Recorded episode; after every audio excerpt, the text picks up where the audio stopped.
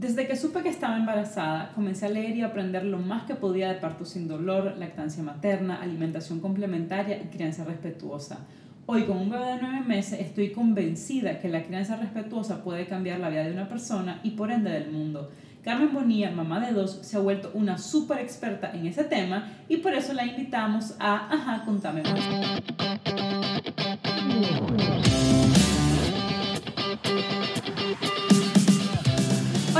Y bienvenidos a otro episodio de Ajá, contame más. Yo soy Elaine Miranda. Y yo soy Yacir Chavarría. Y hoy tengo un tema que tenía, yo tenía persiguiendo a esta persona que le voy a presentar ahorita, pero semanas. Es más, yo creo que no habíamos ni comenzado a grabar el primer episodio de, de, de esta segunda temporada cuando yo estaba así como que, por favor, Carmen, por favor, Carmen, por favor, Carmen. Este es un tema muy, muy querido para mí bueno, para ellas también, realmente. Casi todos los temas son bien queridos para nosotros. Pero este tema en particular, digamos, tal vez por la etapa que estoy viviendo ahorita, es así como, como muy querido en mi corazón, pues. Claro. Hoy vamos a estar hablando de crianza respetuosa. Y tal vez ahorita dicen, ¿y eso qué onda? ¿Cómo se come? ¿Que acaso no todos criamos a nuestros hijos con respeto? Yo a mi hijo mayor yo lo crié respetuosamente, le pegaba pero con respeto. Eso creo que eso no existe. No, no era eso. Y creo que debería aclarar que lo que, que, lo que acabas de decir es mentira. Una sola vez, Ella, yo te lo he dicho, una sola vez le pegué a mi hijo mayor, a Yacir Alejandro, para nunca más hacerlo, porque ese día me dolió más a mí. ¿Lloraste? No lloré, ¿verdad? Pero sí, después me fui, yo estaba partido porque, o sea, me quedó viendo con terror y que un hijo te quede viendo con terror, creo yo que dice mucho de lo que no debes de estar haciendo. ¿no? Y, y, creo que lo, como padre uno tiene que lograr que un hijo, así como Luquita hoy a los ocho meses, nos queda viendo con una ternura. y ves por la inocencia, ¿verdad? Pero ya cuando vos empezás a ser un padre o una madre, ¿no? Que es autoritaria, que es eh, controladora, enfermiza, yo creo que eso va repercutiendo en los bebés y le va formando el carácter, pero ¿cómo lograr hacerlo de, de manera contraria? Sí, y, y, yo creo que este tema, como muchos otros temas, realmente más que algo de otro mundo, se, se trata de un tema de preparación, o sea, de leer, de informarte, de capacitarte y de actuar en base a eso. Lo que pasa es que a veces ni siquiera sabemos que, que estas, cosas, que estas cosas existen. Entonces, vos no sabes que algo existe o que una teoría o que un movimiento existe, entonces, ¿cómo lo buscas? Pero es como el embarazo, o sea, cuando, cuando nosotros decidimos que íbamos a salir embarazados, pues salí embarazada más rápido de lo que esperábamos, pues, después de haberlo decidido. No necesito, pues lo que te quiero decir es que en mi mente yo tenía, o sea, yo dije, bueno, voy a tener suficiente tiempo, voy a poder leer un montón de libros antes de salir embarazada, lo cual no sucedió. Yo empecé a leer sobre todo el tema del embarazo y el famoso libro de What to Expect When You're Expecting, qué, qué esperar cuando estás esperando, mientras iba cursando el embarazo. Y lo que sí hice, por ejemplo, con el tema de la lactancia materna, que era un tema que sí me interesaba y del que era, o sea, cuando terminé de leer me di cuenta que era ¿cómo se dice? Un ignorante total, no sabía nada, o sea, no sabía nada, nada del tema. Entonces me leí un libro, me leí dos libros, me leí tres libros y después del tercer libro dije, ok, ahora sí creo que entiendo esto. Para cuando finalmente el chihuín nació y le di a aguantar el primer mes, el más no subió de peso y me di cuenta que todo lo que había leído al final no sabía nada. Y tuve que ir a tomar una asesoría con una persona, con la Gaby de Chamama, a quien también espero que algún día entrevistemos sobre este tema, para poder realmente hacerlo bien. Eh, uno de los libros que leí, no sobre, sobre, sobre lactancia materna, sino sobre ya un poquito este tema de la crianza respetuosa, me lo recomendó justamente eh, la persona que vamos a tener ahorita, que es Carmen Bonilla, que es un libro de Magda Gerber. ¿Verdad? Y no fue la única. Gerber. No, no, se escribe así, pero no ah, creo que sea él y creo que estén emparentados. Y justamente me lo había recomendado también una amiga de Ecuador con quien estudié la maestría, que tiene una niña un poquito mayor, y cuando yo estaba pidiendo recomendaciones del libro, ella me dijo, mira, este libro si lo conseguiste puede cambiar completamente la vida, ¿no? Y la manera en cómo ve a los niños. Y, y fíjate que yo no soy de leer libros dos veces, o sea, yo literal un libro y aunque lo deje ahí, difícil que lo vuelva a leer sin embargo, este libro es uno que, aunque no lo he leído completo dos veces, sí lo he terminado de leer y he regresado a ver ciertas partes. Importante, sí. Para, vos decías que pasaste de la ignorancia al conocimiento, sí. pero el conocimiento en la práctica, porque lo que decía el libro no necesariamente vos te esperabas, ¿verdad? O, ya cuando tenías a Luca en, brazos y, y convivís con él, no todo lo que dice el libro lo experimentaste y experimentaste algo nuevo que el libro no te lo decía. Sin embargo, el punto es que todo depende de las creencias que vos tenés previo a. Sí. ¿Verdad? Porque, por ejemplo, con el tema de la lactancia materna hay muchos mitos. Pero que uno decide mantener creyéndote en esos mitos, ¿verdad? O decidir informarte. O decidir eso. Informarte, tal cual. Conocer otros enfoques u otras... Eh, pero es que fíjate que, no sé, no sé si tal vez me he vuelto extremista en el tema de la lactancia, pero siento que en la lactancia no es que hay otras perspectivas, hay una verdad y hay un mito. Y hay una cuenta que a mí me encanta que justamente se llama Lactancia Mitos, para todas las mamás que están contando, yo se la súper recomiendo. En Instagram se llama Lactancia Mitos, que es de una venezolana que vive en Canadá y se ha vuelto como un boom y súper experta en el tema y realmente un montón de las cosas son mitos.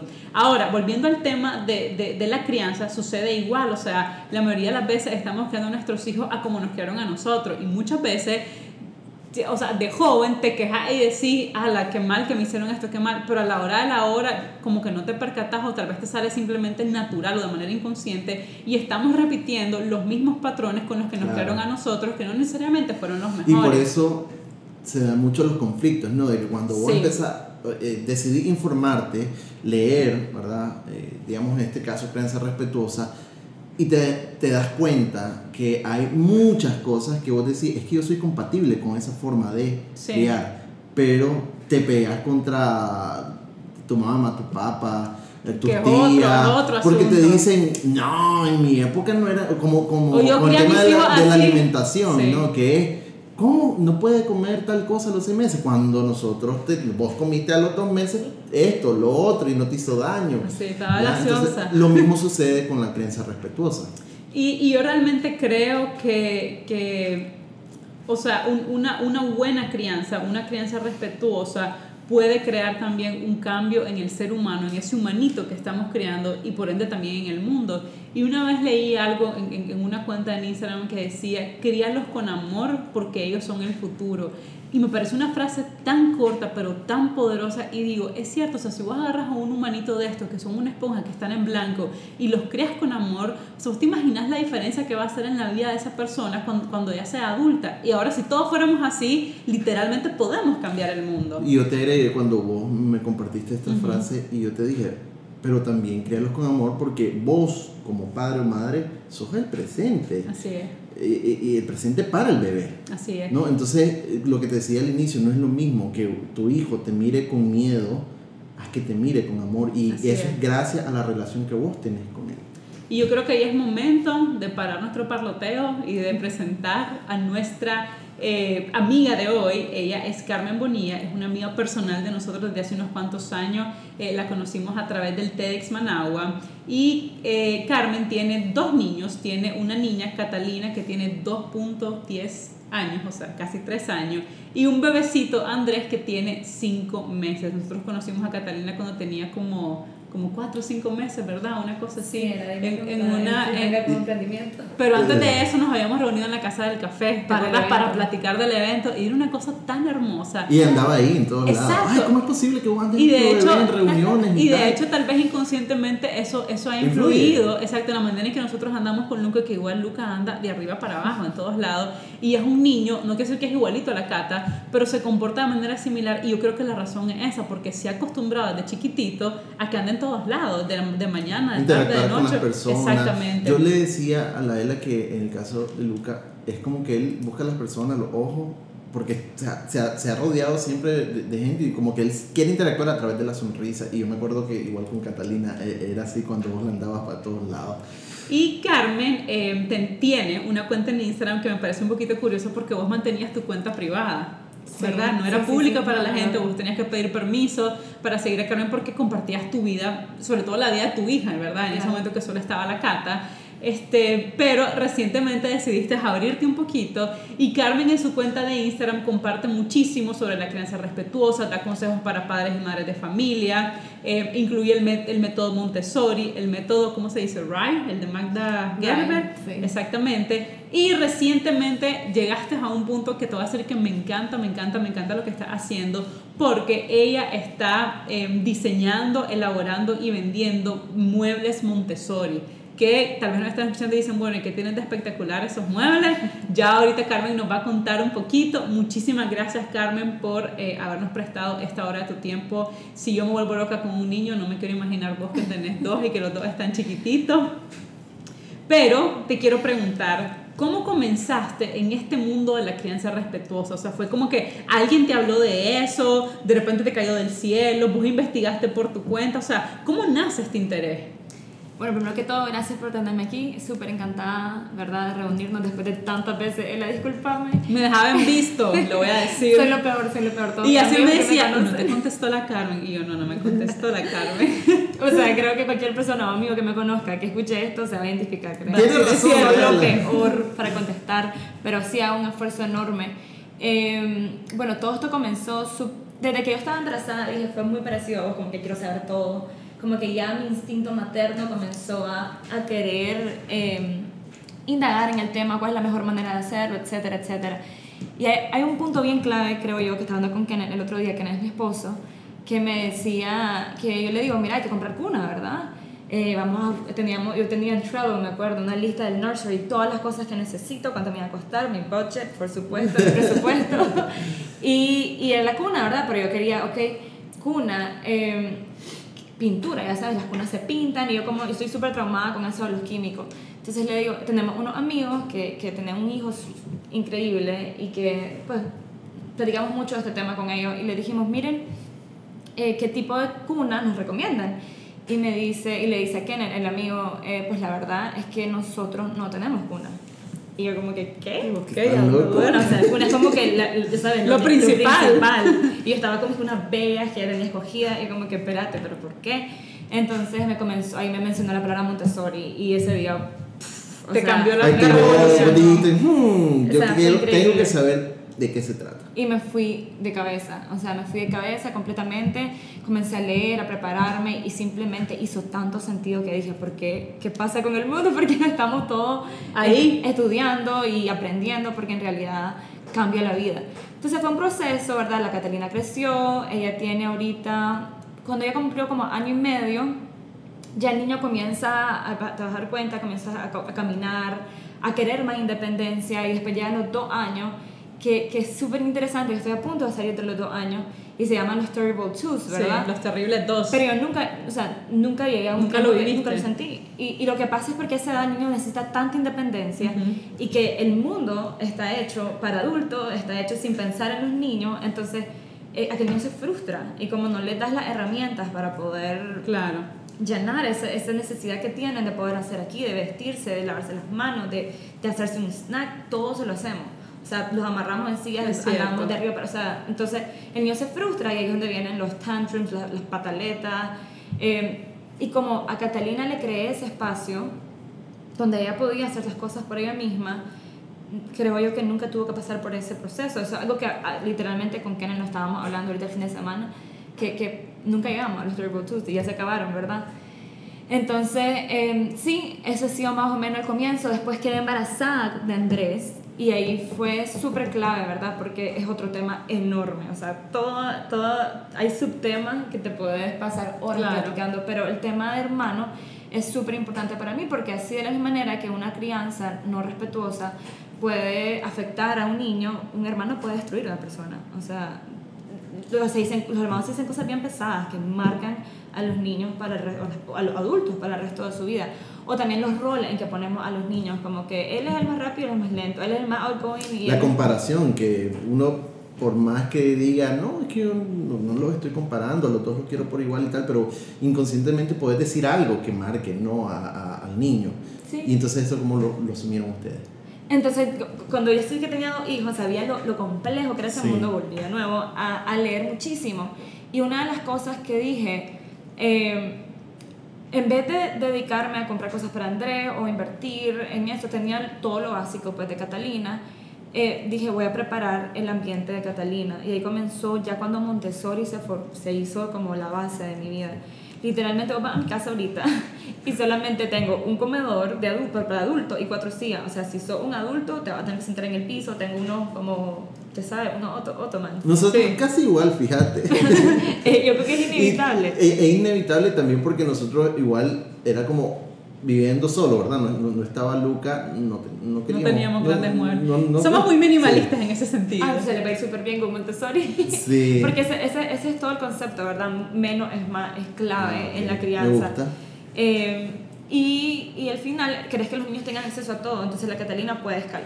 Mi silla, mi comedor es súper alto, pero la Catalina no escala. O sea, ella puede tener acceso a toda la casa sin ningún problema. Y es base eh, crear un espacio, un, un just space, un espacio, sí, o sea, que, que no, no, tengas que estar, no te subas ahí, no, esto, no toques esto. Entonces, si hay algo que en realidad queremos muchísimo, queremos cuidarlo, lo ponemos en un lugar que no lo, que no lo alcance, porque es tentador, o sea, son niños, quieren conocer el mundo, lo van a tocar. Entonces, para mí, cosas clave en, el, en, ese, en esa etapa de mi vida que estaba embarazada fue venir, preparar el ambiente eh, para que la transición fuera más fácil.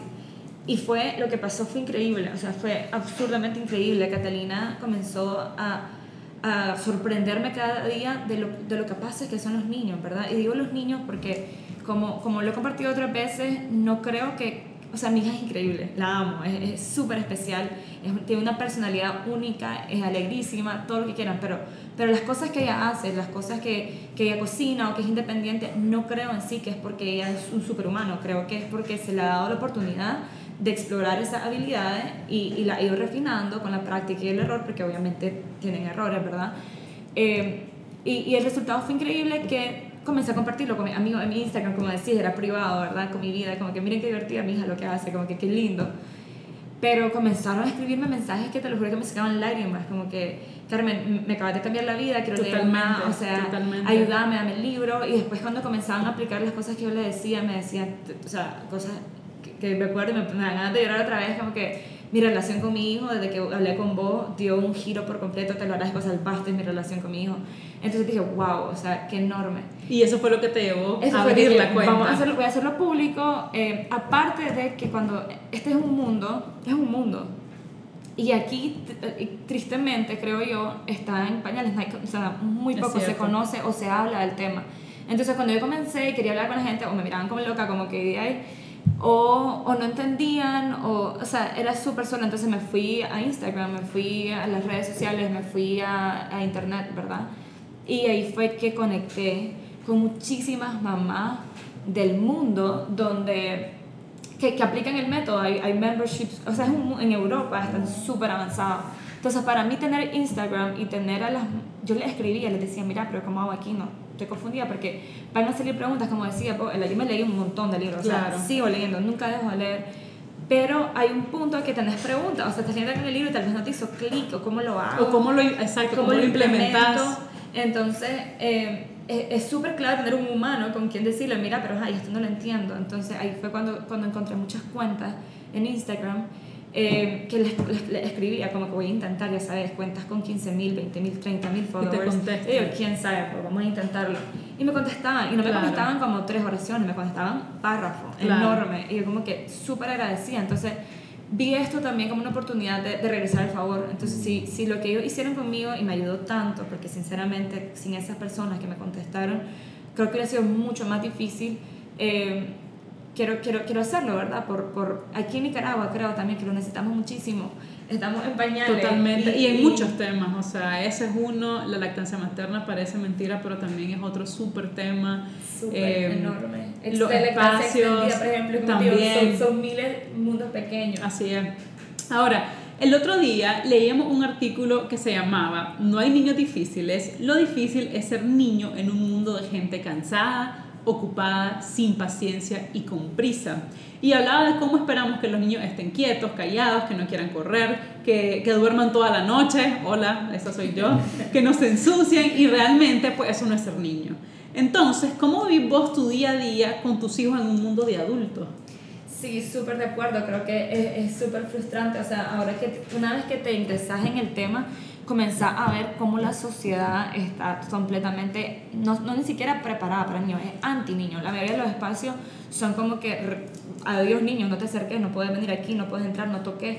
Entonces sí, es súper frustrante, cosas que, que yo, y, y, después como decimos muy claramente, o sea, después son niños que son difíciles, que, que, que, que malcriado, que porque se tira al piso, que, o sea, cuando tenés un niño todito el día, por ejemplo, a mí me ha pasado que tengo que hacer un montón de mandados, tengo que ir al súper y, y, los niños se cansan, pues, andan detrás de vos, no pueden decidir, mira, ya no quiero ir ahí porque los vas a llevar de todas formas, entonces se frustran y dicen, ale, que me criado, o sea, y comienzan. Pero en realidad, si por un segundito te detenes a pensar y te pones en el mundo de ese niño, te vas a dar cuenta y vas bien pedirle perdón, discúlpame. O sea, yo, yo le digo a la Catalina, como está súper cansada, le digo, mira, discúlpame, Cata, yo sé que me he pasado hoy, hemos hecho demasiadas cosas, no tuve que haber hecho esto, pero te prometo que no vamos a ir a la casa. Este es el último mandado que hago y saben que me entienden. O sea, me dice, sí, mami, está bien, pero es solamente por, por empatizar con ella, como, y, y también hacernos, ya sabes, y decirle, mira, perdón, soy un humano. Normalmente pensamos que, que cometer errores, como que para nuestro hijo tenemos que ser perfectos, o como que, o como que, eh, que, que, tenés que ser un modelo, un modelo a seguir, entonces tenés que, tenés que estar siempre bien, pues porque ese es el modelo que ellos van a, a seguir, tal cual. Y creo que desde ahí estás creando expectativas eh, no realista para tu hijo, porque ellos tampoco van a poder llegar a ser, o sea, van a ser la más perfecta. Nunca hace ningún error porque nunca lo admitió, solamente le enseñan esa cara de, felicidad. Por ejemplo, el momento es que yo estoy triste y, y yo soy abierta con mi hija, sí, me siento triste, mira. Entonces, todo ese tipo de cosas creo que son súper clave para, para, para ayudar al niño, ¿verdad? A formarse en el ser humano sin esa expectativa no realista. Una vez estaba viendo hace, hace unas cuantas semanas, creo que compartiste una historia con la Cata en un puente Creo que estaba en el crucero, ¿no? Una cosa por el estilo. Sí, en el mirador de, de Catarina, que, está, que, que, le da miedo. Sí, y entonces eh, es un video súper lindo. Aparece Carmen con, con, su niña y la niña se ve que está así como, como, como medio nerviosa, como con miedo, como con esa risita de nervios que tienen los niños. Y la Carmen tranquilamente le dice, ¿tenés miedo? Y ella le dice, sí. Entonces Carmen le dice, tranquila, aquí vamos a estar hasta que vos querrás caminar. Y dije yo, o sea, algo tan tan sencillo, o sea, hacer, hacer eso realmente es súper sencillo, pero siento que tal vez por, porque no leemos, ¿verdad? No nos informamos, etcétera, no, no se nos ocurre en el momento hacer algo así porque creo que la mayoría de los papás o mamás lo queríamos es de, no, vamos, dale, vamos, y más bien como tratar de empujarlo para que se le quite el miedo, entre comillas, y al final, cuando, o sea, después de ver tu video dije, claro, tiene todo el sentido darle el tiempo y el espacio que ella necesita para caminarlo, pero sin forzarlo y decir, no, dale, vamos a ir conmigo y se te va a quitar el miedo. Eso es lo que muchos papás hacen. Sí, eso es lo que muchos hacemos. Y, y eso te iba a preguntar, ¿qué, o sea, con, con algún ejemplo, qué es la crianza respetuosa? ¿Qué es criar a un hijo con respeto? Ya lo, lo has explicado muy bien, eh, pero me, estaba yo procesándolo y yo decía, ¿cómo lo puedo saber yo si lo estoy haciendo adecuadamente con Luca, porque por ejemplo, decías lo del, lo del puente, nosotros, a mí me pasó con Luca, yo salgo a caminar con él casi todos los días, eh, donde vivimos, pero hay un, hay un como una estatua de un león. Una cerámica. Es una cerámica de un león que está en una pared y él le tenía horror, la, la, muchacha que, que trabaja con nosotros me dice, le tiene miedo. Entonces, uno automáticamente dice, bueno, yo le voy a ayudar a mi hijo a que pierda el miedo. Pero ¿cómo lo hacemos, verdad? Precisamente eh, considerando que no lo podemos forzar a hacer algo que él naturalmente le tiene miedo. ¿Por qué le tiene miedo? Ni idea. Ahora ya no le tiene miedo, porque pues yo, yo le explicaba, es un león, es un estatua, o sea, yo le, yo le hablo como que si fuera un niño que me está entendiendo todo, ¿verdad? Eh, pero también hay otros momentos en que probablemente lo esté haciendo mal ¿Ya? Entonces, mm, ¿cómo lo verías vos? ¿Cómo, qué, qué, significa crearlo? O sea, ¿qué significa la crianza con respeto? Oh, creo yo que algo, o sea, es simple y sencillamente verlos como seres humanos, como, no sé si decir adultos, o sea, pero igual que me trataría a mí, Ella, igual que ya vos me tratarías a mí, eh, tratar a un niño, normalmente pensamos que porque son niños no entienden o son menos o no se merecen el respeto. Un ejemplo, eh, un día veníamos manejando súper largo, como desde Acuyapa, son dos horas y media, tres horas, y, y pasó algo con la llanta del carro y yo me iba a detener. Entonces, obviamente, yo le digo a mi esposo, que mira, me voy a parar, porque si yo solo me paro, es como que, ay, ¿y este qué le pasa? Eh, yo le digo, amor, me voy a parar. Y normalmente, si quitamos a Kenneth de la ecuación y está Catalina, como padres no les decimos, ya sabes, no esperamos y no, no, no, no tenemos un, un, segundito a tomarlo en cuenta y, decir, y decirles a ellos. Mira, claro. me voy a parar porque hay algo en la rueda. ¿me Claro, totalmente. Es, es, es, ese, ese cambio, ese mind shift, ese, ese cambio de perspectiva. Y una vez que comenzás a ver y a identificar estas pequeñitas cosas que hacemos, que completamente es un irrespeto a los niños, o sea, lo vemos como menos. La mayoría de sociedad, cuando llevo a Catalina a ciertos lugares y la tratan como... El otro día estamos en un restaurante y me dicen, estamos la Catalina, yo y Kenneth, eh, ¿solo dos van a comer? Y yo, tres, y por favor. tres. Pero, o sea, porque, porque, porque como, la, como que no existe, pues como que no es un ser solamente porque es una niña. Eh, entonces, cuando sé ese cambio de que por ser niño no es, no, no es igual a ser menos o menos capaz, eh, desde ahí comenzar, ¿verdad? Y, y con lo que decías de lo, del miedo y algo que yo, o sea, es increíble cómo me funcionaba, no les puedo explicar, es absurdo. Validar los sentimientos. O sea, cuando un niño está en su peor momento, yo veo a la Catalina a los ojos y le digo, Cata, te sentís súper mal, estás súper molesta. Inmediatamente ves como sus ojos se le ablandan y, y se acabó. O sea, y, y solamente ella necesitaba ser escuchada. En vez de decirle, ¿sabes qué? No te pasó nada, levántate. Eso es otra cosa. Esa es una típica. Y que me encanta, me encanta el tema, hablar por horas. Pero, por ejemplo, eh, ella tiene dos años, ¿verdad? Y nueve meses en Montessori, pues, que es un mundo.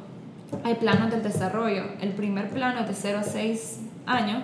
Eh, es la mente absorbente, los niños todo lo absorben, ¿verdad? Porque lo que quieren es entender dónde viven, cómo funcionar. Te imaginas qué abrumante saber cómo vas a hablar, que, que, tenés que, cómo tenés que comportarte, todo ese tipo de cosas. El niño no absorbe, que porque el cielo es azul, son un montón de cosas que tenés que todavía entender pero a los tres años hay como un pequeño cambio, que el niño absorbe las cosas más conscientemente. De los 0 a 3 es inconsciente, o sea, ellos solamente absorben y absorben cualquier cosa. Y María Montessori decía algo súper, súper clave para mí, que son como esponjas, ¿verdad? Entonces sí. agarrar una esponja y la puedes sumergir en una agua purificada y, y el agua que la esponja va a quedar pura, por decirlo así, ¿verdad? Pero si vos agarras esa esponja y la metes en un agua con lodo, ¿cuál es el resultado? El residuo hacerlo. Entonces es lo mismo de los 0 a 3 años. La, la, ellos absorben lo que vos le pongas en su entorno y, y, la verdad es una responsabilidad enorme. A los 3 años el niño ya tiene 85% de su cerebro formado y de sus valores y de la manera y el adulto que va a ser, de sus relaciones con su finanza, de la persona que se va a casar. O sea, es súper abrumante cuando te pones a pensar como padre, porque es una decir, ya pasaron ocho meses, Dios mío, sí. ¿qué hice? Y uno dice, no, yo voy a empezar cuando ellos entiendan, que eso es lo que te iba a decir, que, claro. la, la, la cre no sé si es creencia o costumbre, o que uno dice, pero es que no entiende, ¿para qué le voy a decir uh -huh. esto? Totalmente. Desde y es parte de subestimar en todos los sentidos. Completamente. Y, y algo que decir, ya, porque Kenneth me lo decía antes de que, que, que se Kenneth es mi esposo, ¿verdad? No sé si lo había dicho. Sí, sí. Antes de que se introduciera, no, se introduciera por completo el mundo, porque ahora ya está mucho más de lleno, me decía, pero es que la, yo estoy segura que cuando la carta ya tenga como siete años que hable, porque le, le, encanta la filosofía, ya vamos a tener una relación y vamos a hablar. Y yo le digo, Kenneth, a los siete años ya no hay nada que hacer, no, haz una relación con tu hija si te esperas para ese entonces, porque es súper clave. Es importante. Es súper clave y súper... Eh, abrumador, creo yo, ¿verdad? Pero, pero hay mucho que hacer y para mí son seis años, o sea, son clave, lo que hacen en esos seis años dictan el futuro, eh, dictan el de adolescente, o sea, que dicen, no he llegado ahí, pero por, por las cuentas que te digo con las mamás que he interactuado, yo estoy parte de Memberships Group, yo he tomado cursos Montessori, o sea, he tomado cursos de crianza con respeto, tienen ya hijos adolescentes y dicen de que, o sea, es lo mismo como me pasó a mí con los Terrible Twos, ya sabes que todo el mundo dice los dos años son horribles. Así es. Lo mismo dicen de los adolescentes, ay, alistate que la adolescencia es la peor, pero dicen no, la no verdad no lo viví. O sea que realmente esas son más bien etapas que se viven por la crianza que tuvieron en un inicio. En Exacto. Cómo, en cómo creaste esa relación con ella. Son etapas difíciles definitivamente, o sea, el niño pasa mental, físicamente, unos cambios súper rápidos. Entonces, cómo lo acompañar en ese proceso es clave para como el niño, el, el, resultado, pues para el niño cómo maneja sus emociones, que eso es algo clave en esta, o sea, los niños no saben manejar sus emociones. No. Si comenzás a entender a nivel ya más biológico, eh, no tienen la capacidad, o sea, no pueden, no pueden Fíjate que hacer yo, yo tenía un amigo hace unos años, que hace, que hace unos años, mejor dicho, tenía una niña chiquita, o sea, de un año y medio, una cosa así. Entonces una vez la va a recoger al, al, al kinder, al maternal, y entonces le venía diciendo, ah, amor, ¿y cómo te fue? No sé qué. Y claro, la niña bla, bla, bla, bla, bla, diciendo nada, En su lengua. exacto, en su lengua. Y en la, ah, sí, ah, de verdad, ¿y qué pasó? Y entonces yo así como que, o sea, vos estás, te estoy hablando hace años, ¿verdad? Yo no, no, ni soñaba ni casarme ni nada. Y yo así como, vos estás claro que, que esa no es una conversación, ¿verdad? O sea, que tu hija ahorita, nada, cero que ver. Entonces él me dijo algo que nunca se me olvidó y me dijo, ¿sabes qué pasa? Si yo quiero tener una relación con ella y que ella me cuente sus cosas cuando esté grande, yo tengo que empezar por escucharla ahorita que está chiquita. Y dije, wow. Y dije, wow, cuánta razón. Y claro, es verdad, digo yo, ¿cuántos papás y mamás simplemente asumimos que es que está chiquito, ¿verdad? Y lo que vos decías, lo haces menos, no como otro adulto, entre comillas, pues no, no como otro ser humano, digamos. Lo haces de menos, asumís que no te entiende y decís cuando esté más grande. El problema es que el tiempo se te pasó porque vos lo acostumbraste o la acostumbraste a ese tipo de relación o de no expresión o de lo que sea y de repente lo querés cambiar y el niño o la niña ya está formado, creada de esa manera en que vos lo hiciste. Definitivamente, eh, es, es, enorme, o sea, y como te digo, la crianza con respeto, si te comienzas a tocar todos los, los, temas que hay, pasamos horas, aquí creo yo que nunca dejaríamos de hablar, pero, pero es válido lo que mencionas, que desde chiquito, ¿verdad? Esa conversación que tuvo con, con, con su hija, eh, creo que así me mira mucha gente a mí, ¿verdad? Porque, yo la, porque una mía el otro día le dice, va a hablar con Catalina, y le habla, qué linda, ¿sabes? Con esa vocecita claro, que, que nada que ver. Entonces le dice mi otra amiga, que, que ya la conoce más, y le dice, háblale como, entonces, cuando le habla como niña, no la, la Catalina ni la vuelve a ver, pues no, no le hace caso. Sea, háblale como adulto y vas a ver, entonces hablar como tú y ya se siente la Caterina hablar con ella. Pero es ese cambio, ¿por qué le vamos a hablar así? O sea, porque creemos que son menos. Súper válido la historia que pues me, me identifico mucho con, con tu mm. amigo y su historia. Vos has mencionado muchas veces a Kenneth Sí. ¿Verdad? Eh, bueno, no todos tienen la, la, posibilidad ¿no? de, de, de, sobrellevar esta etapa de su vida con una pareja a su lado. En tu caso sí, en el caso de nosotros también. Eh, y vos, vos decías, quitamos a Kenneth de la ecuación, ¿verdad? Obviamente eh, te referías a, también a un, a un, asunto donde hay una relación tuya con, con tu hijo. Porque así como vos podés tener una relación única, que es el, eh, el momento de. ¿Cómo se dice? De dar pecho, amamantar. Iba a decir amamantar, pero sonaba medio. Sí, no, no hay nombre. Eh, breastfeeding. Sí, amamantar. amamantar. Eh, que yo no puedo. Y me encantaría, ¿verdad? Porque... A, mí me encantaría que, te desvelaras todas las noches cinco veces para mandando a Luca también. Eh, que me encantaría. Eh, pero hay otros momentos que uno puede vivir como papá, ¿verdad? Con, con, ellos. Eh, y, y, yo lo, lo menciono porque algo con lo que lucho como padre es el machismo. O sea, que hay ciertas cosas que uno dice, es que no, que cambiarle el pañal, que bañarlo, eso, eso es lo que corresponde a la mamá ¿verdad? O otro ejemplo.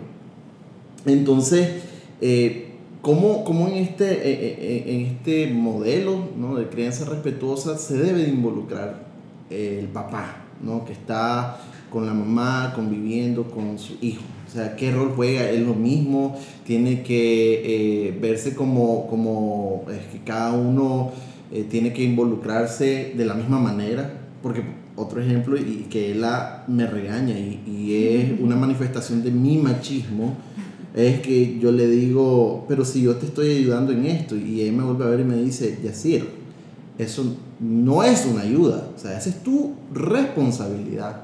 Entonces, ¿cómo, ¿cómo lo ven ustedes? ¿Cómo lo han sobrellevado a partir también de que decía, que Kenneth empezó a eh, sensibilizar sobre la creencia con respeto? Sí, no, definitivamente, pues em, ese es otro mundo. Que, y que obviamente cada hogar pues tiene sus su peculiaridades. En mi caso, em, por ejemplo, lo que nosotros hacemos es que nos vimos qué fuertes podíamos nosotros agregar a la familia, ¿verdad? Yo qué es lo que mejor puedo dar o, o en qué cosas, como decías vos, eh, vos te sentís cómodo haciendo esto, él hace cómo se siente cómodo haciendo esto. Y de ahí hicimos como un pequeño, este es tu rol, este es mi rol, esto es lo que yo voy a hacer, esto es lo que vos vas a hacer y nos ha ido súper bien. Mucha comunicación, ¿verdad? No es fácil. El cambio, el cambio, ese cambio, ese, ese mental shift eh, eh, es difícil, ¿verdad? Porque en la sociedad en que nos criamos, como decimos, una sociedad bien machista.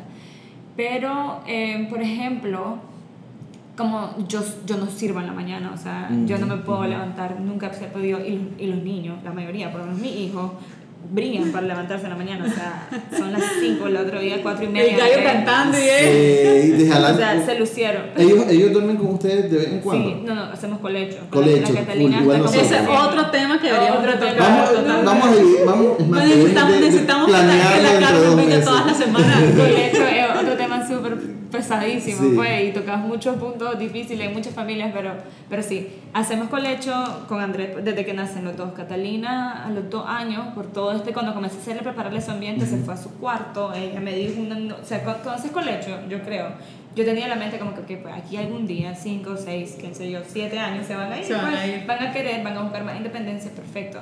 Que mi hija recién cumplió los dos años, me dijo, mira mamá, yo duermo sola, yo no quiero dormir aquí, voy a dormir en mi cuarto, o sea, yo dormí llorando, claro. con el monitor, como que, ¿qué hace ahí? Y durmió toda la noche y pasó así como... Amor, me, pero con Lucas. Me gustaría hacer un paréntesis aquí porque esto me lo han repetido muchas veces cuando yo menciono el colecho. Dicen, nunca lo vas a sacar Nunca, exactamente, ¿no? Entonces, el respeto no solamente es decirle, si, e, si ella decidió irse, yo respeto y te va, pero también el respeto de que eh, no es porque ella y así quieren que Luke esté con ellos, porque definitivamente yo quisiera que no estuviera ahí porque dormiría mejor. Pero es algo que ellos necesitan. Definitivamente. pero ahora, ojo, hay niños, porque, pues, te digo, en mi comunidad Montessori, eh, hay niños que que duerme mucho mejor solo desde bebé. O sea, en mi caso, definitivamente no me toca así. Pero hay niños que vos tal vez querés hacer colecho y el niño te das cuenta que pasa incómodo y que un día lo pusiste en su colchón, en el piso, y el más durmió toda la noche súper feliz, ya sabes. Entonces, sí, la, crianza con respeto no es como que no hay un ideal, no es que si, si crianza con respeto tenés que hacer colecho, es simplemente seguir al niño. Exactamente. Esa es la frase como, como clave en la filosofía Montessori, seguir al niño, follow the child. María Montessori lo dijo y yo siguiendo a mi hija, sus intereses, su personalidad única cuando nació, eh, he visto los resultados y han sido súper, súper poderosos. Como en este caso ella se fue a su cuarto. Pero nos brincamos a esto porque te contaba que, Kenneth, que Kenneth, entonces él, por otro lado, es un poco más morning person, o creo que se ha hecho, porque yo, yo le dije, mira, yo no puedo. Y, y desde que con nuestro hijo hijos, ¿para qué? No hay día que no se levante con ellos en la mañana. Entonces eso a mí me ayuda muchísimo porque yo puedo dormir mis dos horas seguidas, tres horas seguidas, porque creo que la, me entendés que la mayoría de los niños se levantan un montón de veces en la noche. Entonces, no, no, tal vez yo, como hacemos colecho, pues en mi caso, como hago colecho, no es como que me levanto, gracias a Dios. Pero igual uno se despierta. Dormirlo pues. porque hay mamás que me cuentan que se levantan, sí. lo van a poner a la cuna y cuando están pueden suelen levantar, entonces pasa horrible, no me imagino. Pues yo en mi, en mi caso personal, que que me levanto, no duermo de corrido porque tengo que, también otra cosa, que tengo que dormir como que, vos sabes que no puedo dormir con colchas rico, tienes que dormir con Hay un montón de cosas que tienes de seguridad para poder hacer colecho. Sí. Entonces no dormí divino. Entonces cuando son las 5 y el niño se levanta y yo se lo paso a Kenneth, uff, no, o sea, se me ha olvidado lo divino que es una colcha en tu cuerpo y mi almohada acá. Entonces, en, en ese caso, que Kenneth haga ese rol, no, no como me ayuda, simplemente como, como su parte, su parte claro. de, de, la crianza de nuestro hijo, me ayuda a ser una mucho mejor mamá en el día. Claro, porque además vos necesitas dormir. O sea, vos sos la, como nosotros tenemos esa justificación, entre comillas, ¿verdad? De que, bueno, me voy a quedar dormido porque pues le corresponde a la mamá darle pecho. Pero ¿qué pasa? Sí, y ustedes no duermen bien y necesitan una, una dos horas de, de dormir de, con calidad ¿verdad? Y ahí es donde nosotros deberíamos de entrar. Definitivamente. Una cosa que Kenneth dice que, que lo amo, me parece súper lindo y la verdad em, creo que es bien válida, que él dice, para amar a tu hijo, primero ama a su madre. Porque si vos amas a su madre y, y, la, y la ayudas a estar bien y a estar estable emocionalmente, eh, va a ser una mejor mamá. Entonces, si en realidad quieres amar a tu hijo, comenzar por ella. Porque vos puedes darle todo el amor y, y no, cero, cero, a ver, no tomas tu rol como padre dentro de una familia, te cansas. Te cansas. Sí. Me encanta, qué hermoso. Para amar a tus hijos, primero ama a su madre. Qué eh, eh, hermoso y realmente, o sea, son unas cuantas palabritas juntas que forman una oración, pero qué poderosa es cuando, las, pones, cuando las pones juntas. Y, y, creo que han hecho un súper un super rol eh, de esa parte y además ha querido aprender mucho pero hay algo clave, que esto si, si cualquier persona que se quiera meter en este mundo, como, o sea, cualquier persona, hay algo súper importante. Primero, comenzar por nosotros mismos, porque yo me he dado cuenta, incluso en este proceso de, de, de aprender a la crianza, de que de que yo tengo mis propias heridas de, de niña, ¿sabes? Claro, totalmente. Porque en nuestros tiempos nuestros padres pues tenían otras realidades, venían de aunque mi mamá, o sea, yo siempre, mi mamá nunca me pegó, mi mamá nunca me castigó, mi mamá se, pudo, se puede decir que fue una madre que me crió con, mucho respeto. Okay. eh, pero, pero sí hay otras cosas, pues tenía familiares viviendo conmigo y, y te marcan. Entonces, en este proceso, el proceso de curarte, de healing, es clave Kenneth igual, Kenneth tiene sus propias heridas, que yo lo que, lo que nosotros estamos, tratamos de enfocarnos, y él se está enfocando en este momento bastante, es en su propio proceso de curarse. Porque si él no está curado, se puede leer todos los libros. totalmente Y yo puedo pasar diciendo que, mira, así, así se le va a hablar, no hay que decirle esto, la, la, la.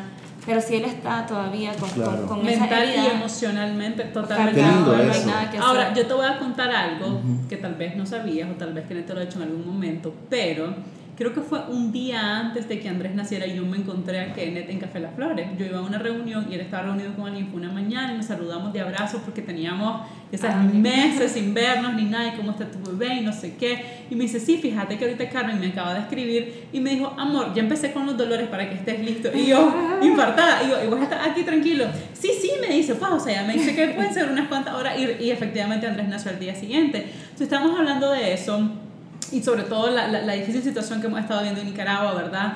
Y entonces él me dijo que vos en, en, en, en, su momento le dijiste a él como que él estaba, no, tal vez no desaparecida es la palabra, pero como sí bien involucrado, ¿verdad? Por la lucha del Oh, país sí, y sí, demás. sí. Y vos le dijiste de repente, me parece súper importante todo eso, pero el mayor cambio al país lo puede hacer de tu casa. Definitivamente. ¿verdad? Criando, no, no me acuerdo las palabras exactas, pero lo que Kenneth decía que vos le habías dicho era que si lograbas criar a tus hijos con amor y de una manera diferente, ese era el mayor aporte que le podías dar a tu país, más que tratar desde afuera de crear, quién sabe qué, pues, o, o- otro, otra Nicaragua. Eh, que creo yo que ese fue el, el, el, el, El cambio. point de. Kenneth.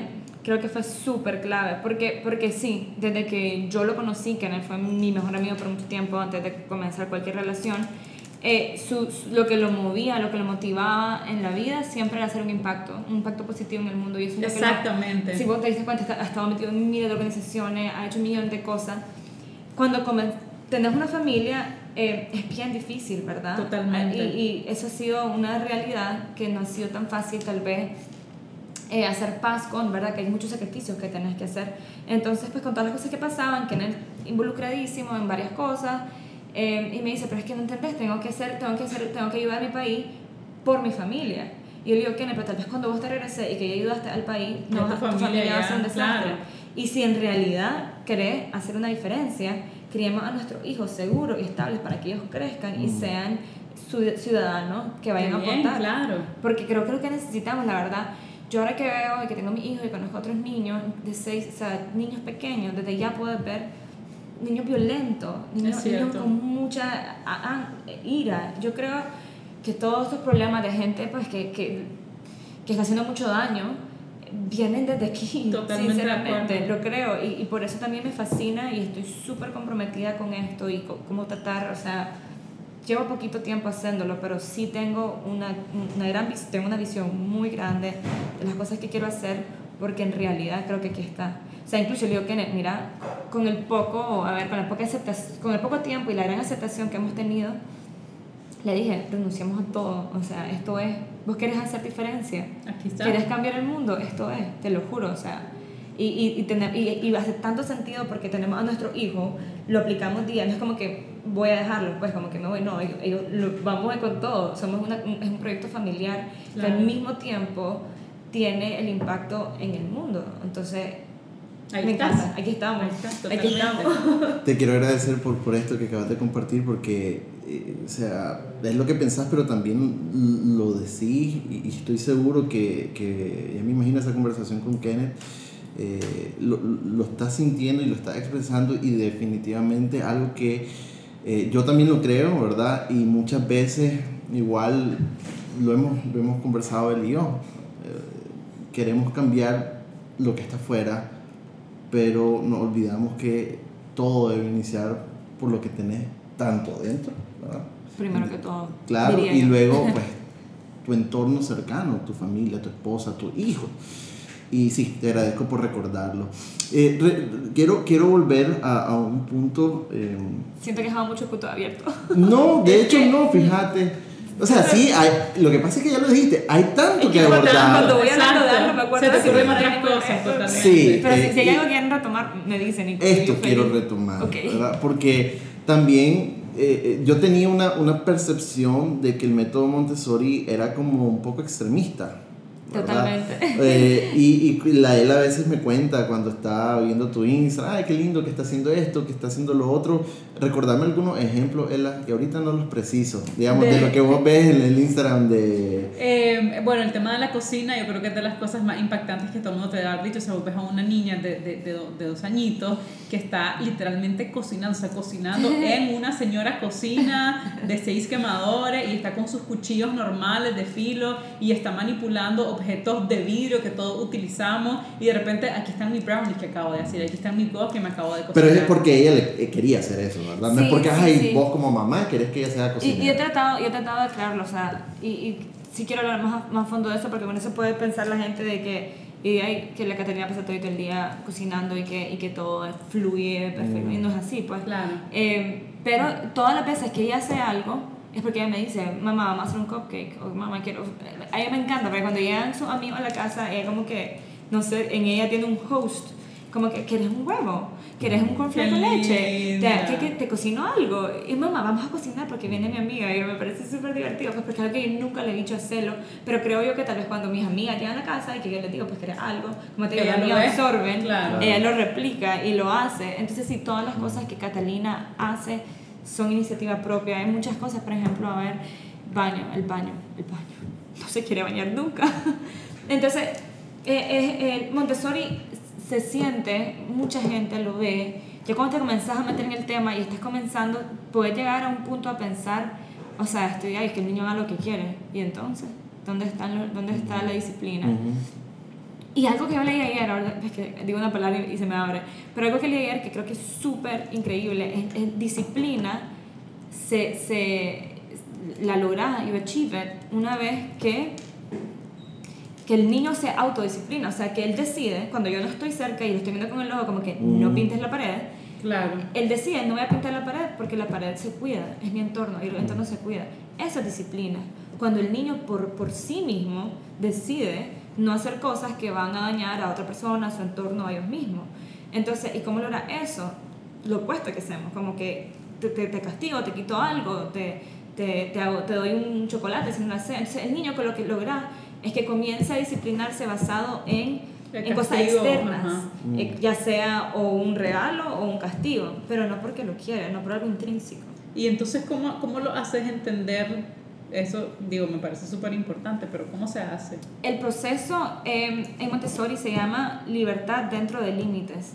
Eh, con Catalina, por ejemplo, yo tengo mis límites. Por ejemplo, no vemos, no vemos video, no, no hay televisión en mi casa, no vemos YouTube, no vemos nada. Ojo, los primeros 14 meses de Catalina, uh -huh. eh, fue expuesta a videos de YouTube y pasó por ese zombie effect que puedes ver a los niños que, que, que, que ahora en día, después de, de, saber lo que sé, me da un montón de tristeza. Eh, entonces ella, ella lo vio y cuando leí aprendí dije, mira, límite, este es mi límite y yo no voy por nada del mundo a quitarlo. Pero se lo explicas, ¿por qué? Yo le dije, Catalina, este, todo esto pasó como de la mano con Montessori y el ambiente y le digo, mira amor, eh, no soy tu madre, y es mi deber protegerte. Y estos videos están dañando tu cerebro y yo no puedo permitir que lo sigan viendo y no vamos a volver a ver video. Y le digo, mira, y te quiero enseñar algo. Y fui a enseñar la cocina, que ahí le acababa de hacer su cocina. Entonces le fui, la llevé. ¿Y para qué? Nunca, nunca, nunca me volvió a decir wow. un video. Entonces, por ejemplo, otras cosas. Ella tiene, nació, creo que es genética, porque a quien le encanta lo dulce porque yo odio lo dulce y nunca como, no tengo en mi casa cosas dulces, sí, o sea, yo no, no, le doy, pero ella, o sea, si tengo la oportunidad, sabes, los caramelos, ni siquiera es como, a mí me gustan los nerds los, los, caramelos ricos, ya sabes, como que voy a, me voy a comer uno. Pero ya, no es así como Pero que... esos caramelos de 50 centavos claro. que me encontrás, ya sabes, en cualquier o sea, lugar. Comer, comer por comer, por ella, comer. Lo que sea, o sea, si ella pudiera, todo el día, comiera wow. 100 mil caramelos, horrible. Entonces, quita, decirle a cero, mira, nunca vas a comer caramelo, sí. no hace sentido. Entonces, mi límite es claro en piñatas y en esos ambientes, porque no vas a ser la niña rara, porque no vas a estar comiendo un caramelo. o sea, porque hay que tener empatía, ¿verdad? Claro. Hay que socializar, tiene que tener amigos, y la niña que no come caramelo. Es, y es parte es de la creencia con respeto. Exacto, de, claro. de, de, hacerla un ser humano aceptable, pues, que la gente la quiera y la acepte. Entonces, hay esos espacios, por supuesto, y los domingos. Entonces, todos los domingos, la que tenía puede comer caramelo y es libre. Es libre. Se puede comer 10 caramelos si quiere. Sí, sí, pero fíjate que no llega al punto en que en realidad se quiere comer todo. Y, y, yo creo que lo hace más como, no sé qué pasará con ella, pero no sé por qué lo hace, porque nunca, nunca comí caramelo enfrente de ella, pero es como que esas ganas de como que, ah, solo quiero un caramelo. Entonces ella se aburre, nunca llega al punto que te, llega un amigo y te dice, mira, ya no puedes comer los caramelos, te pasaste. Claro. Pero entonces ese es mi límite y, y, y se lo hablo con mucha empatía, no tengo que decirle eh, Catalina, si haces eso, te voy a regañar, o sea, ni siquiera sé cómo se lo dijera, nunca he tenido una, una oportunidad. Creo yo que cuando comenzás desde chiquito con esto, nunca va a haber la necesidad de hacerlo. Los niños, los niños te quieren ayudar. En cambio, cuando vos venís y comenzás a gritarles, comenzás a castigarlos, te volvés la persona mala. En realidad, y el niño no piensa, Alan. Y el no, el constante no, no, no podés hacer esto o, o, el constante, es que hay tantas cosas, por ejemplo, cuando el, cuidado, cuidado. Cuidado. Ahorita que fui, fui, al mar, fui al mar el fin de semana, había un montón de plantas con unas espinas. O sea, vos pasabas, ni siquiera, o sea, estaban al lado de la Catalina. Y normalmente que decís cuidado, cuidado. Pero yo me pongo a pensar, que si vos le decís cuidado, ¿cuidado qué? O sea, que el niño no sabe, que el niño está feliz viendo el mundo, ya sabes. Y lo que, cuidado, cuidado, muévete ahí, muévete ahí. Entonces yo lo que le digo, la agarré, me acerqué en H, me puse a su altura le digo, Cata, quiero que toque muy suave esta punta. La toca. Le hace así, y le digo, sí, jinca mucho. Mira todas las plantas que hay aquí con espinas. Todas esas plantas, si vos te acercas mucho, te pueden lastimar.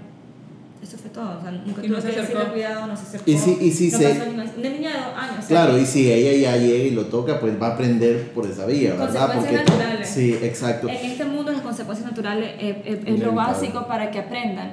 Por ejemplo, vidrio. Es, como que, ¿cómo darle? Ni siquiera dos años. La niña a los 6, 7 meses, yo nunca le di un sippy cup o, un termito, ya sabes lo que te bebé. Eh, ella agarró su vaso de adulto de la mesa, ya sabes, normal de vidrio, y nunca tuvimos ningún accidente. Su plato de vidrio, una vez ella vino y quebró un plato, y yo lo agarré y me corté. La mejor consecuencia natural, estaba súper feliz que había pasado todo eso, porque uno fui yo la que me corté, vio que había sangre, vio que el vidrio, vio que si el vidrio no lo tratas con cuidado se quiebra y es muy cuidadoso, o sea, nunca no hay accidentes con vidrio. Me encantaría que habláramos sobre el Baby Let Winning, no va a dar ah. tiempo ahora mismo, pero fijo, fijo que dentro de dos meses o un poco lo menos. lo voy a empezar a escribir desde ya la Carmen. Vamos a para que programar sobre ese tema, pero fíjate que eh, es que yo todavía, vos hablabas y me, me encanta, pero se vienen eh, también creencias mías, ¿no? Entonces eh, yo digo, y me imagino también que, que tu modo de criar es visto por, por, algunas personas como algo raro, extraño, y quizá que hasta soy exagerada, o que lo contrario, los mismas. ¿Cómo lidias con eso cuando las personas te lo, te lo mencionan? Fíjate que creo yo que los resultados hablan por sí mismos. No he tenido nunca que, que como defenderme. O sea, la, mayoría de la gente que me puede ir decir algo la han visto y cuando la ven me dicen, o sea, hace súper sentido. Por ejemplo, mi prima me fue a visitar el, el, fin de semana pasado, hace dos fines de semana con su hijo, tiene como seis años, y, y el, el, el, tema de fantasía, que la gente no entiende, ¿por qué no les pone fantasía? Qué horrible, que son una mala, ¿cómo le vas a quitar los muñequitos a los niños? O sea, es parte de tu infancia. Y no es quitarle los muñequitos, es que de 0 a 6 años el niño necesita entender su ambiente. y ellos, ellos no saben qué es fantasía y qué es realidad. Entonces, primero, darle la base fuerte de lo que es una jirafa, cómo se mira una jirafa de verdad. Así son. Totalmente. Y después de los 6 años que ellos pueden digerir fantasía y entender y, ver la diferencia, el contraste. eh, yo le digo que a los 6, 7 años Catalina su, su regalo va a ser ir Disney, vámonos a Disney, ver toditas las películas de un solo, o sea, sé feliz pero es porque ella está preparada. Antes de eso, no. Entonces, lo que pasa es que el niño antes de 6 años expuesto a fantasía se vuelven súper... Eh, no, no, saben que, o sea, en la vida real no saben de que ese, ese superhéroe no, no, se puede, porque no podemos hablar. Han habido casos extremos, súper tristes, de niños que se han tirado de un piso porque querían ser Superman. Claro. Así de fuerte. Entonces, mi, mía, mi, mi prima llevó a su niño y su niño pues, ha, visto, ha visto bastante fantasía y comienza el niño que estamos haciendo palomitas, que abrí, le dice que van a salir volando. Entonces la Catalina como que no, no funciona eso. Entonces, y comenzamos, ella comenzó a, a, verlo en, en, vida, ¿verdad? Después otra cosa que los niños estaban jugando y normalmente le decís compartí, los entendieron muchísimo. Entonces yo le digo, mira, hagamos una cosa. No intervengamos, sentate aquí conmigo. El único momento en que vos y yo vamos a intervenir es si ellos se van a, si vos ves que se están golpeando, pues como que ya cuando, ya cuando se, trata de lastimar a alguien, sí. a vos misma o el, el entorno donde vivís, hay límite instantáneo. No te puedo permitir y, y, y, y, intervenir físicamente, pues. Entonces, y, y, y aquí mi prima no intervenimos, se, fue, se llevaron de maravilla o sea, ellos normalmente cuando yo no estoy y están otros adultos, se pelean, que yo escucho llorar a aquel, que, que escucha que yo quiero esto. Ese día se llevaron súper bien. Y se fue mi prima y me dijo, wow, o sea, ahora hace sentido, ahora hace sentido, ¿por qué no poner fantasía? Ahora hace sentido todas estas cosas que, que... Entonces, creo yo que, que la gente, cuando ya me, me, me, va a decir algo, ve a Catalina a ver los resultados y no he tenido que lidiar con, con, con esos momentos, fíjate. Y yo creo que incluso, tal vez te voy a robar incluso lo que, vos, lo, lo, que ibas a decir justamente. Sí, me lo vas a robar porque lo tengo. decirlo, puedes decirlo. Hoy en la mañana mm, encendí la tele, no lo, no lo hago, eh, encendí la tele para ver eh, unos muñequitos que me encantaban con mi hijo mayor, que tiene 13 años, se llaman los Backyardigans. Entonces, imagínate que tanto me encanta que empieza eh, y ellos empiezan a, cantar una canción y me la sabía. Y la de él me quedó viendo así como que, ¿cómo te la sabes? Eh, pero muchas veces lo hacemos porque es más fácil. Es más cómodo. Es más cómodo porque entonces el niño presta atención y vos podés agarrar el teléfono. O le das el teléfono porque entonces, ah, bueno, no te concentras en otras cosas. Entonces mi pregunta era, para vos, ¿qué es lo más difícil o digamos demandante de criar a los hijos con respeto? Ok. o tal vez no lo es. Fíjate que más bien creo que lo hace todo mucho más fácil. Sí, definitivamente, como para los límites, lo que decimos ahorita, por eso tengo otra vez los límites. Una vez que pones un límite, tiene que ser congruente para el niño. El niño lo va a probar y cuando dice este, está, de, está demasiado de, maliciosa, ya sabes, que quiere así, es porque el niño necesita saber que este límite existe, que yo no puedo ver el video. O sea, que a Catalina ya me dijo como que mamá va como un video y yo le digo, amor, no. Y va y puede llorar y puede hacer aquel berrinche pero yo mantengo mi límite y, y valido sus sentimientos, Catalina. Yo sé que quieres ver videos, yo sé que te encantan, yo sé que te los puse, pero no es bueno para tu cerebro y se debe sentir súper frustrante de tu parte eh, que no te dejen. Pero no puedo hacerlo, amor. Entonces, obviamente llorando, yo la abrazaba, pero ya quedó el límite y nunca más. Entonces, así es con todo. En ese momento, digamos, venís cansadísimo de trabajo y que, y que niña, vos tenés tu límite, que no puede ver video, que niña, quiero ver video, quiero ver video. Y yo, ay, no quiero lidiar con vos, más.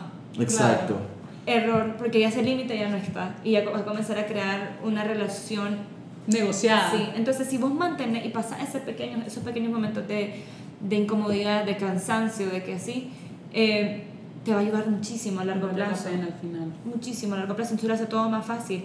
Para mí la crianza con respeto te hace mucho más fácil todo. Porque no, no, no, es una competencia de estar peleando con tu hijo, de que a ver quién gana. Eh, yo le digo, Cata, ayúdame ahorita, en serio, estoy súper cansada, ayúdame, amor. Y aquí la niña, ok, mamá me ayuda y algo que quería hacer lo deja hacer porque yo se lo estoy pidiendo porque en realidad estoy cansada. Entonces somos amigas, nos apoyamos, no, somos un equipo. Fíjate que de, de, lo que te escucho hablar cuando decís al final es más natural y hace las cosas más fáciles de repente hago clic con lo que es la lactancia materna y lo que es también el, el, el baby led winning. O sea, de que, de que de repente la gente lo ve, y a mí me pasa, por ejemplo, con mi bebé de 8 meses, que la gente me dice, ¿y hasta cuándo le vas a dar? ¿Verdad? Que es uno de los grandes. Que, no, yo estoy clara que es uno de los grandes temas. y que al comienzo es un poquito difícil, y yo la sufrí, ¿verdad? Porque tal vez él agarra y no sabes y demás.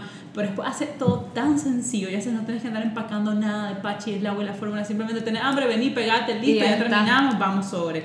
Y lo mismo con el baby led winning, que al comienzo que me da miedo que se va a atragantar, que tenés que estar detrás, pero después de eso, vos te sentás en la mesa a comer y tu bebé está comiendo y vos estás comiendo tu comida calientita y están comiendo lo mismo y nada de cosas y todos somos felices. Inclusive hasta cuando se está ahogando, o sea, porque ya sabes, o sea, como te informaste, claro. ¿verdad? No estás con la cuestión de que se está ahogando, se va a morir, sino porque sabes, ¿verdad? Que es un proceso, pero que no va Se llama no, no ahogamiento. Exacto.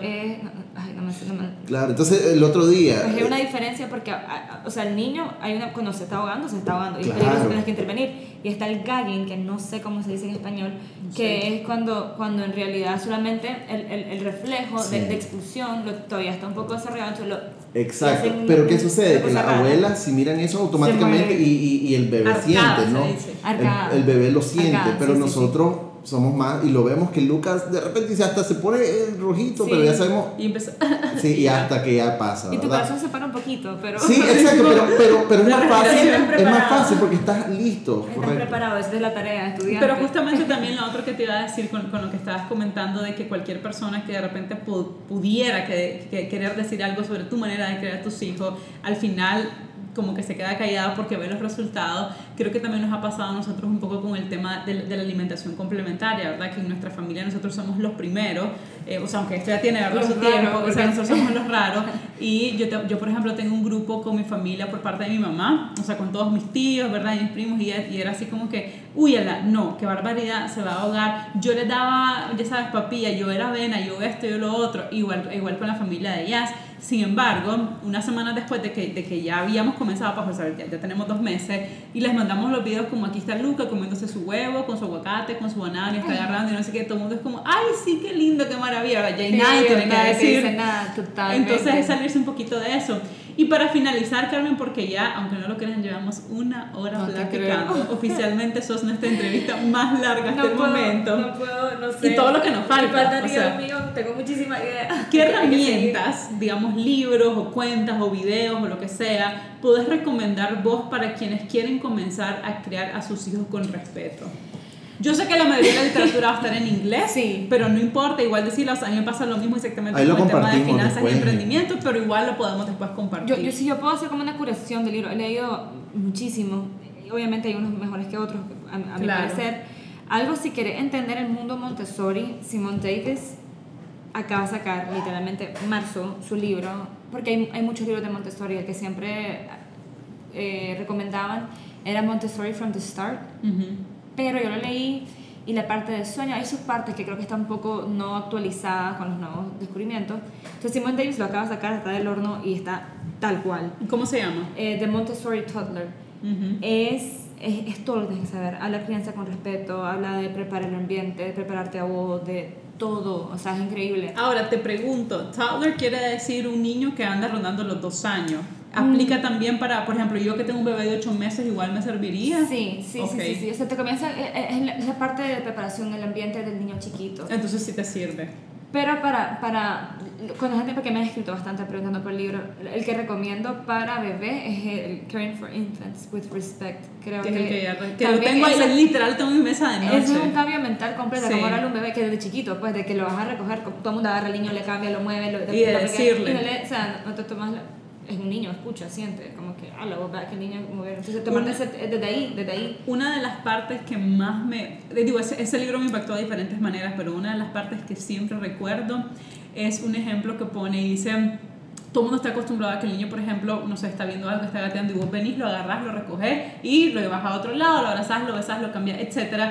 Y tal vez el niño, o sea, en ese momento estaba descubriendo algo Un maravilloso. dice. Exacto. No, y dice, vos agarrarías a una persona, no me acuerdo que si es un científico, el ejemplo que verdad, un científico que está súper concentrado, descubriendo alguna fórmula nueva y lo agarrarías para preguntarle algo tonto, la respuesta es no. Entonces, porque a tu hijo, que en ese momento eso es lo que él está descubriendo, vos venís y lo agarraste, lo llevas al baño, lo mueves y no sé qué, o él, él estaba gateando para X lado, vos veniste, lo recogiste y lo hiciste para atrás porque se te antojó en ese momento y dije, qué cosa más poderosa y es algo que, que por hábito, o sea, no, no porque deseamos el mal, simplemente por hábito hacemos. Totalmente, yo ahorita con Andrés, hay momentos que lo he hecho, digo, Claro, ah, se te va. Se me va, ya sabes, es- es súper difícil el, el cambio, pero creo que es súper poderoso, como lo decís. Entonces tenemos The Montessori Toddler de, de Simon Davis. Sí, sí, sí. Tenemos Caring for, Impact, for Infant, Infants with Respect de Magda, Magda Gerber. Gerber. Y, y Unconditional Parenting. Mira, ella. ¡Wow! ¿quién me aguanta O sea, buscando en Amazon ¡Wow! libro? Kenneth, Kenneth no puede. O sea, su- su- yo lo veo, aquel hombre leyendo una página y solo lo cierra. ¿Y este de quién es? Con los ojos así, como que ¿qué es esto? ¿Qué es esto? Este Alfie con enorme. O sea, ¿Cómo se escribe Alfie? Alfie. Alfie. K-H-O-N. Alf- Alfie con. Ok. O sea, wow, Ala. Te lo juro que te cambia. te- o sea, de- yo he leído todo y te, que te he leído muchísimos libros. Cuando lo leí hace no mucho, o sea, tal vez unos 3, 4 meses. Lo voy a buscar. Wow. Para terminar, Carmen, mm, ¿cuáles serían los pasos, verdad, para personas como Yacir, que de hecho es así? eh, se introduzcan al tema de la crianza con respeto. O sea, ¿qué es lo que, cómo me debo preparar o, qué debo hacer paso a paso? Bueno, eh, yo diría, uno, cuestionarte.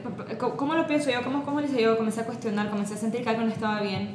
Después comencé a la, nuestra querida internet, ¿verdad? Comencé a buscar cuentas en Instagram. Sinceramente, creo que te la recomendé, no sé si la estás siguiendo, pero Respectful Mom. Sí, sí la sigo. Kristen, ella es como increíble en este tema de crianza con respeto, lo hace muy bien. Janet Lansbury, ella tiene un podcast enorme, ella también hace libro, tiene libros de crianza con respeto gigante, es una referente del tema. Em, entonces, seguir estas cuentas, ahora, son muchas, estas son muchas cuentas en inglés. Eso fue lo que me pasó a mí también, como que, mira, hay un gran hueco, hay un gran hueco en español. Yo, a mí me cuesta porque también muchas cosas hay términos como ejemplo que no sé qué cómo se en español pero, pero creo que es necesario porque hay una gran, una gran población que no, no, maneja el inglés muy bien y que necesita esta información y que es súper clave, ¿verdad? Para, para hacerlo más accesible a más gente. Entonces, no conozco muchas cuentas en español. Eh, Christine es súper increíble, se llama Respectful Mom. Para lo que te digo, para lo que te digo, oh cualquier persona que lo tengo mucho cariño, le digo, sí, esta persona en Instagram se llama The Holistic Psychologist. Para todo, lo que, para todo lo que te habla de... Yo soy súper fan de la Carmen, todo lo que ella recomienda yo lo sigo. ¿No, ¿no crees que es increíble? O sea, ha sido... Ha tocado muchos puntos a mí me ha hecho cambiar mucha perspectiva también.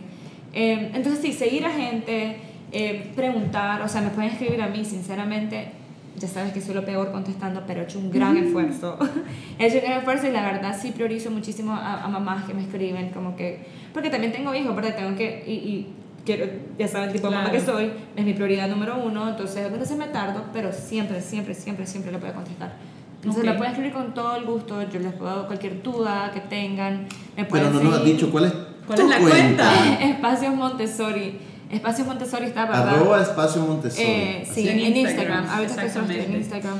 De todas maneras, si nos están escuchando, la pueden eh, buscar. Vamos a dejarlo en, Siempre. En, la descripción de este capítulo para que busquen a Carmen ahí. Eh, me voy a cuestionar, ¿verdad? Eh, ¿Cómo estoy creando Luca hoy? Bueno, con Yacir Alejandro ya son 13 años. Se puede también utilizar algunas, ¿no? Vienen los adolescentes. Sí. El etapa adolescente. Ese es el está, tercer está interesante. Eh, cuestionarme, explorar, eh, leyendo, ¿verdad? Luego em, preguntar. preguntar y poner y aplicar. Exacto. Ahí están cuatro. muchísimas gracias. Carmen por tu tiempo y definitivamente tenemos muchos otros temas que, que abordar con vos. Va a haber punto dos. Nos vemos. Adiós.